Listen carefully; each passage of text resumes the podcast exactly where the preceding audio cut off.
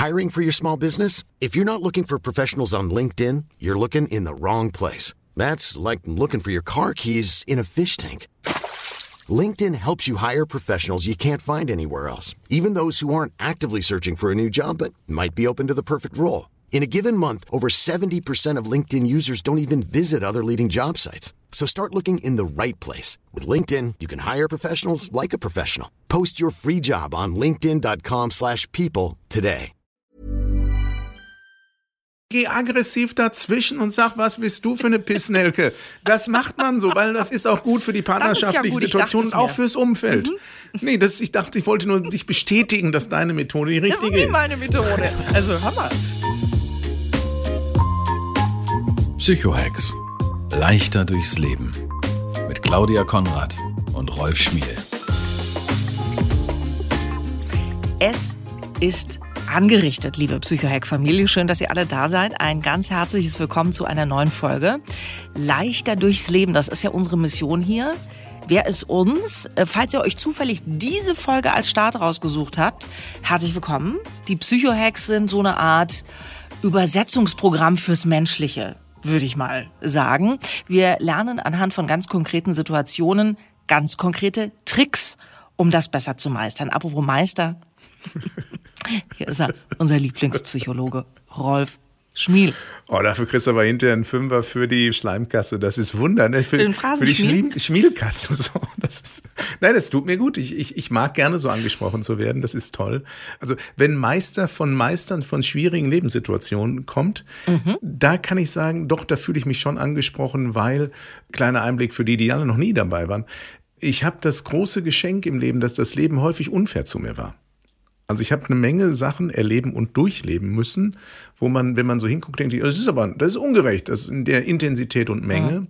Im Nachhinein kann ich sagen, weil ich vieles gemeistert habe, fällt es mir heute leichter, zu belastenden Situationen eine gute Antwort zu geben. Und deshalb bin ich gerne hier, aber ich weiß ja, du hast ja auch. Es ist das Schöne, wenn man älter ist als 25. Lebenserfahrung ist ein echtes Geschenk. Also ich gebe dir sehr gerne recht an der Stelle und vielleicht seid ihr gerade in so einem in so einem ganz tiefen Tal und sagt, was labern die beiden denn da? Es ist so scheiße. Ja, aber wirklich ist es so, dass du später irgendwie da stehst und, und dir denkst, okay, ja, war, war jetzt vielleicht doch nicht so verkehrt, dass ich das so erlebt habe. Man kann sich in dem Moment nicht vorstellen, dass es einen irgendwohin nach vorne bringen könnte, aber es ist tatsächlich so. Also mir ging es auch manchmal so, dass ich in Lebenssituationen dachte, okay, wenn ich jetzt vorm Fernseher sitzen würde und würde das im Fernsehen sehen, würde ich sagen, ja, genau. Jetzt kommt das auch noch. Wahrscheinlich wird sie gleich noch eine Niere spenden. Lass mal umschalten. Ne? Also manchmal ist es irgendwie so, es ist so, so on top und so weird dann irgendwie noch. Aber ja, das macht uns jetzt irgendwie stärker. Heute beschäftigen wir uns mit einem Problem. Ich würde sagen, es ist jetzt nichts, was uns in den Abgrund führt, aber es ist trotzdem etwas, ähm, was euch mit Sicherheit auch schon mal begegnet ist. Und das ganze Ding heißt wunderbar neudeutsch Oversharing will meinen, du stehst zum Beispiel auf einer Party mit deinem Eierlikör in der Hand und zack erzählt dir dein Gegenüber deutlicher als dir lieb ist von seiner, ich finde, dass es so gut passt zum Eierlikör, von seiner Prostata-Untersuchung. Ja? So, Oversharing. Wenn Menschen ihr Privatleben alles machen, nur nicht privat halten. Rolf, wie grenzen wir uns da ab? Ich dachte, du fragst Rolf, warum machst du das? das Ja, das- später dazu mehr. Woher weißt du von meiner Prostata-Untersuchung? Also, ähm, die Gründe, die sozusagen Psychologen und Psychologinnen erforscht haben, warum Menschen so drauf sind, sind äh, mannigfaltig. Das meiste ist tatsächlich, dass die Personen ein erhöhtes Mitteilungsbedürfnis haben. Und dieses Mitteilungsbedürfnis resultiert häufig aus kommunikativer empfundener Einsamkeit. Die Menschen haben den Eindruck, dass sie keinen haben, mit dem sie über ihre Dinge sprechen können, oder aber glauben, dass sie mit ihren Informationen anderen wirklich helfen. Also ganz selten ist Oversharing eine boshafte Tat. Also es macht keiner im Gegensatz zu meinetwegen anderen Tätigkeiten, die wir eher unangenehm empfinden, aus einer bösen Absicht, sondern meistens aus einer persönlichen Überforderung oder aus einem Gefühl der Einsamkeit. Und dann äh, plappern Menschen vor sich her und vergessen, dass die Ausbildung und Spielarten ihres Fußpilzes vielleicht den äh, Hautarzt interessieren oder die Hautärztin, aber jetzt nicht die Fleischerfachverkäuferin. Wenn wir gerade noch in der Motivlage da sind, vielleicht ist es ja auch manchmal so, dass Leute so, so mit Absicht besonders detailliert erzählen oder so, so Schlüssellochmomente schaffen, weil sie denken, damit Menschen an sich zu binden. Das würde wieder deine Einsamkeitstheorie äh, auch unterstützen, ne? weil du denkst, du bist besonders fancy mit dem, was du da alles so von dir preisgibst und die Leute kleben dir an den Lippen. In Wirklichkeit sind die nur am überlegen, wie komme ich hier weg. Ich glaube schon, also es gibt, glaube ich, auch unterschiedliche Ausprägungen und Situationen. Also wir müssen unterschiedliche Persönlichkeiten im Rahmen des Oversharing differenzieren. Also es gibt auf der einen Seite Gelegenheits-Oversharer. Mhm. Das sind Leute, die tatsächlich gerade merken, oh, alle interessieren sich auf einer Party für mich, dann will ich noch eine härtere Story mhm. rausholen. Und dann erzähle ich irgendwas von meinem giftgrünen äh, Eiterausfluss oder so, Rolf. um die Aufmerksamkeit aufrechtzuerhalten. ich will doch nur Beispiele bringen, die auch im Kopf funktionieren. So, und dann, und dann drehen sich plötzlich alle weg und denken, oh, war vielleicht doch zu viel. So, das sind aber Gelegenheitsmomente, die vielleicht jeder von uns schon mal erlebt hat, wo er denkt, oh, die Geschichte, diesen Sexunfall hätte ich jetzt nicht auf der Betriebsfeier erzählen müssen. Mhm. So, sowas, mhm. sowas passiert. Das sind aber eher Leute, die sich um Kopf und Kragen reden, weil sie vielleicht zu viel getrunken haben, weil sich durch andere Dinge von außen dazu inspiriert fühlen. Mhm. Und dann gibt es die Menschen, die regelmäßig das machen die regelmäßig Menschen, die nicht weg können, wie die Kassiererin oder den Kassierer äh, in der Supermarktkasse da greifen oder den Taxifahrer oder wen auch immer. Und bei denen ist es dann eher ein, ein trauriges Motiv. Also geht es eher um Einsamkeit, der Wunsch nach in Kontakt und Beziehung treten. Und sie glauben, wenn sie sich öffnen, unbewusst glauben sie das, öffnet sich möglicherweise der andere auch. Mhm. Ähm, dass sie meistens damit genau das Gegenteil erzielen, das schätzen Sie falsch ein. Wir haben ja am Anfang gesagt, wir wollen von dir erfahren, wie wir uns abgrenzen können. Vielleicht muss man das dann auch so ein bisschen differenzieren in der Oversharer ist einer, den ich gerade auf der Party erst kennengelernt habe und der Oversharer ist zum Beispiel mein eigener Partner von dem ich mitkriege, äh, hallo, was erzählst du denn da, ja? Also ähm, erstmal, wie grenze ich mich ab, wenn das eine mir eigentlich ziemlich fremde Person ist? Wie, wie mache ich das? Also da gibt es ja von mir so ein äh, Psychohack, der in drei Eskalationsstufen besteht. Eskalationsstufe Nummer eins, äh, um sich abzugrenzen, ist, verpack es in einen flotten Spruch oder in einen Gag, so dass der andere sein Gesicht nicht verliert und trotzdem darauf aufmerksam gemacht wird, vielleicht ein bisschen zu weit gegangen. Also Schritt eins kann sowas sein, hey, wenn es jetzt noch intimer wird, sollten wir einen Gynäkologen hinzuziehen oder einen Urologen oder mhm. sonst was. Da wird jedem klar, dann kann er oder sie entsprechend machen und man wechselt das Thema. Im Theater besteht jetzt da, ja. geht ab, ne? holt sich ein neues Glas. Ja. So, und äh, wenn die Person nicht darauf reagierte, darf man auch mit dem Klassiker wirklich reagieren. Too much information. Mhm. Du, das geht mir, man darf dann auch wirklich abgrenzend sein. Das geht mir jetzt inhaltlich echt ein Stück zu weit. Weil man hat dem Gegenüber schon die Chance gegeben, zu verstehen, hallo, hier findet Kommunikation, gehst du in meine Privatsphäre und packst deinen emotionalen oder anderen kommunikativen Müll gerade auf meinen Tisch. Ich möchte das nicht. Lass das. Mhm. Wenn das nicht funktioniert, darf man deutlicher werden, aus meiner Sicht, weil ich habe ein Recht auf meine Kommunikationssphäre.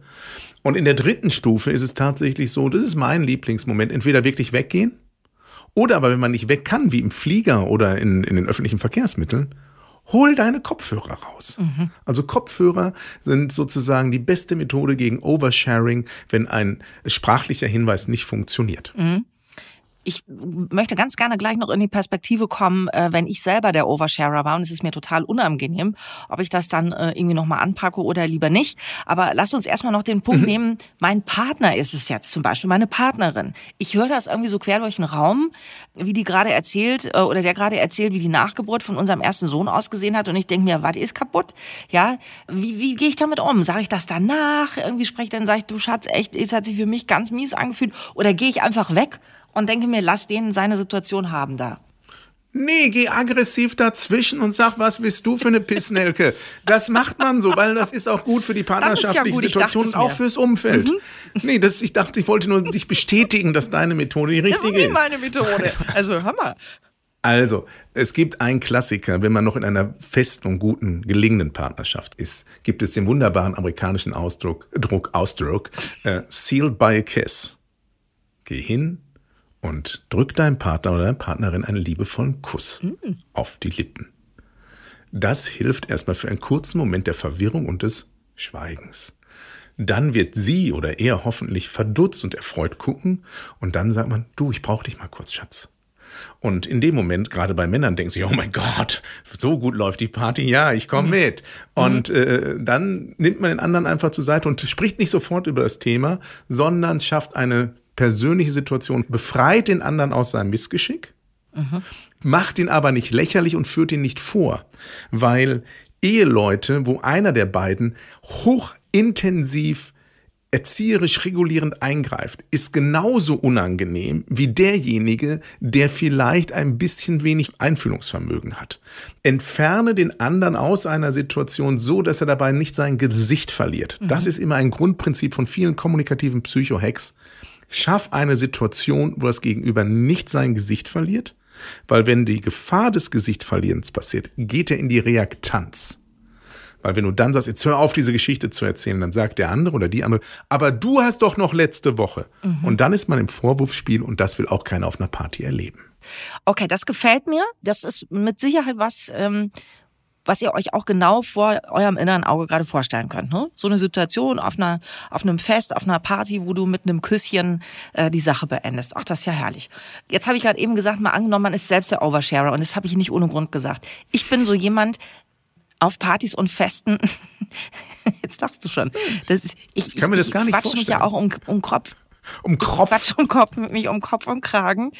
Ich bin dann noch danach Oversharer. Ich schicke dann noch so Sprachnachrichten oder Sachen. Und manchmal, wenn ich dann Sonntagmorgen irgendwie wach werde, Natürlich sind die Kinder alle wohl behütet und, und bei irgendwelchen Großeltern, also macht euch keine Sorgen.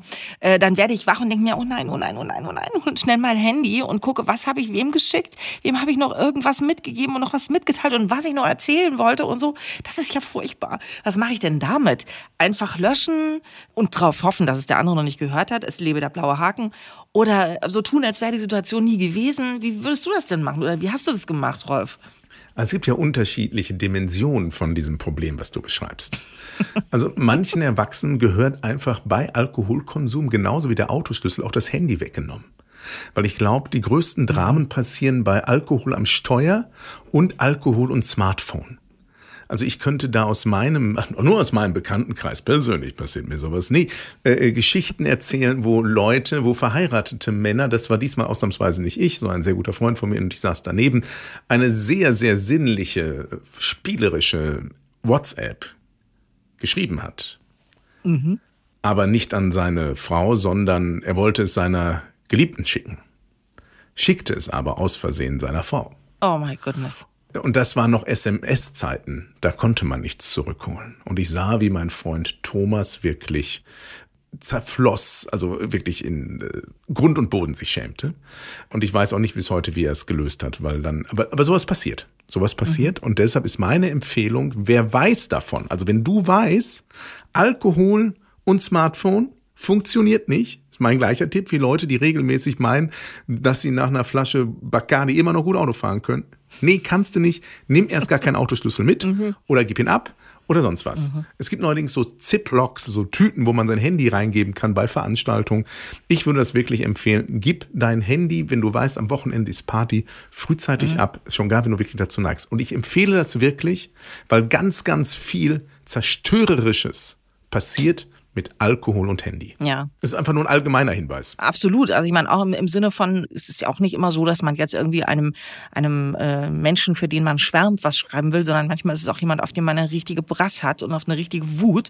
Und da habe ich zum Beispiel auch schon aus Selbstfürsorge äh, Nummern wirklich weggelöscht aus meinem Handy, so dass ich gar nicht mehr in die Versuchung komme, irgendjemandem was zu schreiben. Also wirklich weg damit, die Nummern raus und, und loswerden, damit man wirklich da als, als selbsterzieherische Maßnahme aber ähm, mehr von seinen intimsten äh, Dingen so preiszugeben, als den anderen lieb ist, sage ich mal, ist ja mehr als bekannt aus den sozialen Medien. Da wundere ich mich schon manchmal auch, was Menschen so von sich zeigen. Müssen wir uns daran gewöhnen? Hängt das alles irgendwie zusammen? Ja, weil wir einfach in ein äh, digitales Dorf hineinrutschen. Es gibt eine Verschiebung, bei dem wir das Gefühl haben, diese Menschen sind mir sozial nah. Also dadurch, dass sich manche sehr intensiv in dieser digitalen Welt bewegen, wird diese digitale Welt für sie und die Menschen, die sich darum bewegen, wirklich zum engsten Freundeskreis. Mhm. Und sie erleben auch, und das ist ja das perfide daran, warum Oversharing ein Modethema wird, dass wenn du intimes Preis gibst, was eigentlich kein was angeht, du massive Aufmerksamkeit bekommst nicht immer von denen, von denen man es haben will, das ist das Problem, aber wir merken plötzlich, wow, das wurde ganz viel geklickt oder es ist viral gegangen oder sonst was. Und dann wird es plötzlich zum Kommunikationsprinzip, dass wir über das Privateste und Intimste berichten, weil wir lieben, diese Aufmerksamkeit zu kriegen. Dass wir damit grundsätzlich unsere eigene Privatsphäre zerstören und uns gefährden, wenn wir dann privat sein wollen, es gar nicht mehr können, weil wir zu viele Leute in unser Leben eingeladen haben. Das wird im ersten Moment häufig vergessen. Aber deshalb ist Oversharing gerade ein Kommunikationstrend, weil Menschen in den sozialen Medien die Erfahrung machen, umso intimer ich über mich, über ein intimes Preis gebe, umso mehr Aufmerksamkeit bekomme ich. Planning for your next trip? Elevate your travel style with Quince. Quince has all the jet setting essentials you'll want for your next getaway, like European linen, premium luggage options, buttery soft Italian leather bags, and so much more. And is all priced at 50 to 80% less than similar brands. Plus, Quince only works with factories that use safe and ethical manufacturing practices. Pack your bags with high-quality essentials you'll be wearing for vacations to come with Quince. Go to quince.com/pack for free shipping and 365-day returns. Wobei manchmal denke ich mir auch, ja, ist gut, dass diese prominente Mutter zum Beispiel jetzt darüber erzählt hat, dass sie ihr Kind auch in der Öffentlichkeit stillt. Das sind ja so klassische Themen, ne, wo es dann irgendwie heißt, ja, muss man denn alles in die Öffentlichkeit ziehen? Oder es wird über, über postnatale Depressionen irgendwie gesprochen, wo ich mir dann aber denke, ja, eigentlich ist es gut, dass dieses Thema jetzt aus der Tabuzone geholt wird. Also nicht alles, was manche Menschen als Oversharing verstehen, wird von allen auch als Oversharing empfunden. Bei manchem ist es so, dass das äh, eine gewisse Gruppe von Menschen sagt, ja, hurra, endlich redet da mal einer drüber, weil ich äh, habe das Gefühl, äh, als ginge es nur mir so. Es kann auch Vorteile haben. Also, oder? Wie siehst du das? Ja, ich würde trotzdem jetzt da die so ein, ein, ein, wie nennt man das, eine kleine Zäsur machen wollen, weil das wäre eher ein neues Thema für mich von Kommunikation und intimes Preisgehen in den sozialen Medien im Vergleich zum persönlichen Umfeld. Mhm.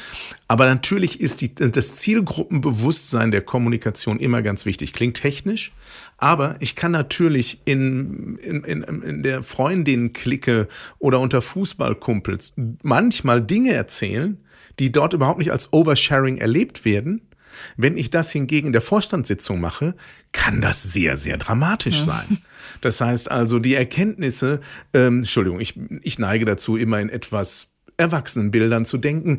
Die Erkenntnis darüber, welcher Satisfier der beste ist, den es so gibt, das kann im Freundinnenkreis eine super Information sein, kann aber in der Vorstandssitzung doch irritierend wirken. Das heißt also, die, die Zielgruppe der Kommunikation sollte man sich gut überlegen. Und wenn man das Gefühl hat, man wäre Oversharing, gibt es dafür zwei Gründe. Entweder man ist es, oder aber man schätzt sich und seine Informationen als zu bedeutsam ein ruhig mal die Menschen im Umfeld fragen, sag mal, wie erlebst du mich? Hau ich zu häufig zu Intimes raus? Und wenn dann alle kräftig nicken und denken, oh ja, dann, ist da was Wahres dran. Wenn aber drei von vier sagen, nee, du, das, das ist völlig normal und wir freuen uns darüber, dass du so ehrlich bist, ist es ein gutes Zeichen. Mhm. Weil ein Tabuisieren und ein hinterm Berg halten ist für soziale Verbindung genauso problematisch wie ein zu schnelles Offenziehen von allzu Privatem. Mhm. Ja, das ist halt das, was du zuvor gesagt hast, dieses äh, Einschätzen können, in welchen Kreis gehört eine Information. Und auch dann äh, ist es natürlich oft so, du hast jetzt gerade gesagt, drei von vier sagen, nee, das passt so alles. Das werdet ihr vielleicht auch in eurem Freundeskreis schon mal erlebt haben. Also ich hatte diese Situation mal auf einem Mädelswochenende da sind wir sehr in so Deep Talks reingekommen, alle Mädels miteinander äh, am zweiten Abend und haben so über ihre, unsere Jugend, unsere Kindheit und ich habe dann so ein paar Sachen erzählt, die bei mir in der Kindheit und Jugend nicht so cool waren und habe eine Freundin dabei gehabt, wo ich gemerkt habe, die wurde immer stiller. Also die hat sich auch gar nicht geäußert, die saß so einfach da und die hat mir dann irgendwann gesagt, das, das war mir zu viel. Sie sagt, ich wollte eigentlich in dem Moment, ich, ich hatte nichts zu sagen dazu, mir, ich habe mich total ausgeliefert gefühlt, ich fand einfach irgendwie, mir war das zu viel. Das ist natürlich auch eine schwierige Situation, weil drei von vieren haben, haben da sehr intensiv und angeregt mitgeredet, aber eine, die hat gesagt, ich habe mich überhaupt nicht wohlgefühlt. Ne? Also das ist ja, an wen passt du dich jetzt an beim nächsten Wochenende? Nee, du passt dich an niemanden an, sondern man bespricht das einfach mal im Freundeskreis. Also ich kenne das Gleiche von sogenannten lustigen Männerabenden, wo mir die Gespräche zu oberflächlich sind. Und sobald es irgendwie interessant sind, dann irgendwie die Hälfte der Jungs sagen, oh, ey, ich will hier einen lustigen Abend mhm. haben und nicht so anspruchsvolle Themen. So. Und da muss man gucken, vom Gefühl her, wenn das eher so eine Truppe ist, die sagt, okay, Fußball und äh, irgendwie andere Frauen oder was weiß ich, Themen, äh, lustig, lustig, wenn man, wenn ich das irgendwie alle paar Wochen oder Monate mal mir einziehen will, dann ist es okay. Aber ich sollte dann nicht als Moralapostel sagen, wisst ihr, so tiefgehende Gespräche sind aber auch wichtig für eine Freundschaft. Nee, manche Freundschaften sind oberflächlich und manche Freundschaften leben davon, dass man sich nur Blödsinn erzählt. Und wenn man selber das Gefühl hat, man tickt anders, manchmal muss man sich vielleicht auch nach neuen Freundschaften umsehen. Mhm. Das ist das, was ich ernsthaft meine sei Gestalter deines Lebens. Und wenn du dich mit bestimmten Sachen nicht wohlfühlst, hab den Mut, es anzusprechen. Und vielleicht kann man dann auch äh, ein Konzept finden, dass man sagt, pass auf, äh, zu der und heute möchten wir irgendwie das und das, also dass man auch eine Offenheit hat, Dinge kommunikativ klar anzusprechen. Zu sagen, mir ist gerade danach, ich habe ein echtes Problem damit, können wir darüber reden. Und wenn dann alle sagen, oh nee, Claudia, nicht schon wieder du und deine Kindheit. Weil manchmal nerven wir auch mit unseren Schicksalsgeschichten.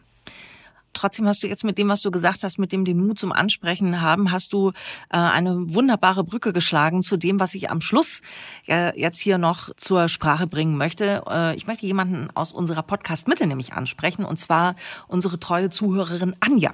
Hallo Anja. Die hatte uns vor einiger Zeit geschrieben über podcast.psychohex.de und in ihrem Fall war das Thema, ich nehme alles immer so persönlich. Was kann ich dagegen tun? Woher kommt das nur? Und Rolf, du hattest ja unter anderem gesagt, manchmal gehen solche Unsicherheiten auf Verunsicherungen in den ersten vier Lebensjahren zurück, an die wir uns gar nicht erinnern können. Und äh, wir hatten ihr empfohlen, mal in ihrem Umfeld so ein bisschen auf die Suche zu gehen, ein bisschen zu forschen bei Eltern, Geschwistern und so, was da so los gewesen sein könnte. Und Anja äh, hat sich jetzt noch mal gemeldet. Das finde ich besonders besonders wertvoll, weil wir dann natürlich äh, einfach mal sehen können, was so rumkommt bei dem, was wir, was wir hier so vom Stapel lassen. Äh, und Anja hat nochmal geschrieben, sie hatte jetzt nach diesem äh, Podcast, nachdem sie es angehört hatte, ein sehr inniges und zugewandtes Gespräch mit ihrer Mama. Und das hat sie in vielen Annahmen und Vermutungen bestätigt. Ich fühlte mich von meinen Eltern immer geliebt und meist auch verstanden. Meine Mama erzählte bei unserem Gespräch von den wirklich großen Schwierigkeiten, welche meine fünf Jahre ältere Schwester mit mir hatte. Massive Eifersucht, rundheraus ablehnend und das über Jahre hinweg. Dank euch erkenne ich nun viel klarer, was mich umtreibt, erkenne Muster und äh, mir typische Verhaltensweisen. Es wird Prozess, mich zu verändern, meine innere Haltung, aber es macht mich auch froh. Ich habe Handwerkszeug von euch bekommen und kann beginnen mit meiner Feinreparatur. Also ich wollte euch das nur einfach allen mal, mal mitgeben, weil ich das so schön finde. Und äh, sie sagt noch, mein wundervoller Mann und mein liebevolles, kluges Kind, sehr süß, fanden mich mutig und äh, haben so großartig reagiert. Ach, auch das war sehr toll für mich. Das heißt also, sie hat äh, sich überwunden, ihre Mutter mal anzusprechen und zu sagen, du, ist da irgendwas, was ich gar nicht so richtig auf dem Schirm habe? Und dann kam es zu diesem tollen Gespräch, angestoßen durch die Psychohex. Und das ist schon irgendwie, also ehrlich, das freut mich wirklich besonders. Das ist schon sehr schön. Also mich freut das natürlich mindestens genauso und mich berührt das auch wirklich sehr, weil es zeigt etwas, was ich wirklich ganz, ganz vielen ans Herz lege. Man braucht nicht immer einen Psychoanalytiker, um seinen Lebens Herausforderung und äh, ja auch manchmal Leichen auf die Spur zu kommen, sondern tatsächlich mal nachzufragen, was war denn da los? Ich habe das und das und wie gesagt, ich habe das ja auch hier im Podcast schon erzählt, dass erst bei mir viele Jahre später, als klar wurde, dass ich irgendwie als als als Baby aufgrund einer Hauterkrankung über Wochen nicht bei meinen Eltern sein durfte, dass das einen massiven Einfluss hatte auf meine Persönlichkeit, dass ich einfach dadurch über Jahrzehnte Angstpatient war und dass erst in einem wirklichen so Nachgespräch mit meiner Mutter irgendwann mal rausgekommen ist, weil das einfach für sie nie wichtig war, mir das ins Bewusstsein hineinzugeben oder eher so tabuisiert wurde, weil ihr das selber unangenehm war. Und gerade in solchen blinden Flecken unseres Lebens verstecken sich häufig die Antworten, die dann vieles besser verständlich machen. Und deshalb großartig Anja, und das, dazu möchte ich auch jeden anderen motivieren, nimmt wirklich die Psychohexo als ein, als ein Impuls, sich selber auf die Schliche zu kommen und sein eigenes Leben besser zu verstehen, weil das ist die Grundidee vom Psychohex, sich selbst und den anderen besser zu verstehen, damit wir in einer besseren Welt leben können. Mhm. Wir haben so eine Art riesigen Stuhlkreis hier. So, so stelle ich mir das gerade äh, virtuell vor. Und das ist echt super, dass du dich nochmal gemeldet hast, Anja, weil das vielleicht auch für viele andere, eben wie Rolf auch schon gerade gesagt hat, ein Moment sein kann, mal nochmal so richtig reinzuspüren in die Vergangenheit, zu sagen, vielleicht ist da wirklich noch irgendwas los, was noch unausgesprochen ist. Dann nur Mut dazu. Und ähm, Ihr könnt das so gerne so machen, wie das die Anja gemacht hat, nämlich äh, uns schreiben. Also wir freuen uns, das wisst ihr, über Likes, über Bewertungen und natürlich Abos, klarer Fall. Und für eure ganz konkreten Fragen an uns als Mail, ihr wisst es, podcast at psychohex.de, tätowiert es euch auf den Unterarm, dann kann nichts mehr schiefgehen. Und gerne, gerne, was mich total glücklich macht, erzählt anderen davon, wenn es euch gefällt. Also ist mhm. jetzt hier so eine, ein aktiver Impuls. Wenn es euch gefällt, freue ich mich sehr darüber und Claudia sicherlich auch, äh, wenn man es irgendwie ein, zwei weitern erzählt, weil umso mehr Menschen wir erreichen, umso mehr haben wir es davon. Also ich glaube, wenn das ist wie so ein Stein, den man in so einen ruhenden See wirft, dann kommt vielleicht erst nur so ein kleiner Kreis, den wir jetzt haben, aber er, er wächst und damit können wir alle ein bisschen besser miteinander umgehen und äh, es freut mich manchmal, wenn ich Menschen treffe, die sagen, hey, durch deinen Radio- oder Fernsehauftritt habe ich Sachen anders gemacht und plötzlich gehen wir in unserer Familie anders miteinander um und plötzlich gehen Menschen, die gar nicht mit dir in Kontakt waren, auch anders mit uns, weil sie es bei uns beobachtet haben. Und das ist so meine Hoffnung, dass wir so einen positiven Dominoeffekt der psychologischen Entwicklung auslösen können. Mhm. Also in diesem Fall kein Oversharing. Einfach machen. Psychohex. Leichter durchs Leben mit Claudia Konrad und Rolf Schmiel.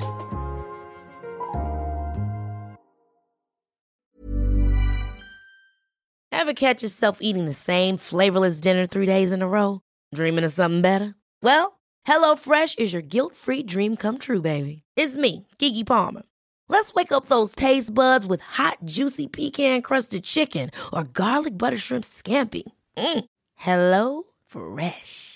Stop dreaming of all the delicious possibilities and dig in at HelloFresh.com. Let's get this dinner party started.